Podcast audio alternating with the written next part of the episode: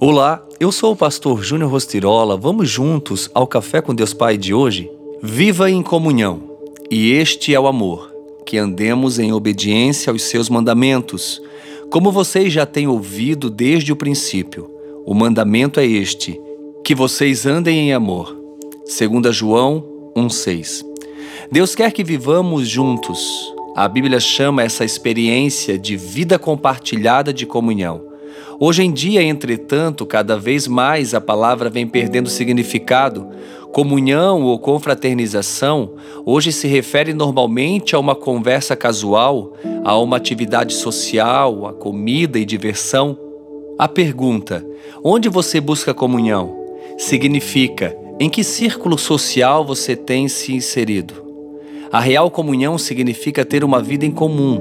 Isso inclui amar altruisticamente compartilhar com transparência, servir nas necessidades práticas, ser generoso, consolar compassivamente.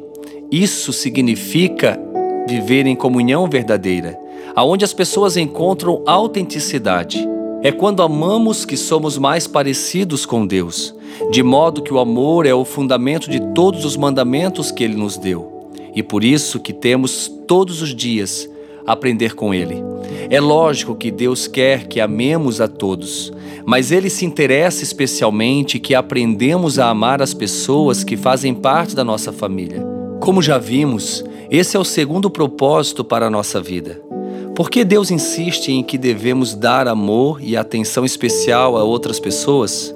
Porque Deus quer que sua família seja conhecida pelo amor, mais do que qualquer outra coisa. Jesus disse que o nosso amor uns pelos outros é o nosso maior testemunho perante o mundo. A melhor utilidade que se pode dar à vida é amar. Essa deve ser a nossa maior ambição.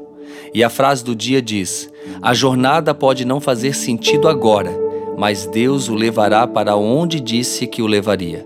Pense nisso e vive em comunhão uns com os outros para cumprir de fato tudo aquilo que que o Senhor deseja em seu coração. Quero desejar a você um dia excelente, que você possa realmente amar ainda mais, abraçar ainda mais, compartilhar palavras de edificação e que você venha todos os dias dizer até aqui o Senhor tem me ajudado, até que o Senhor tem me sustentado. Fica aqui o meu abraço, o meu carinho e que Deus abençoe você.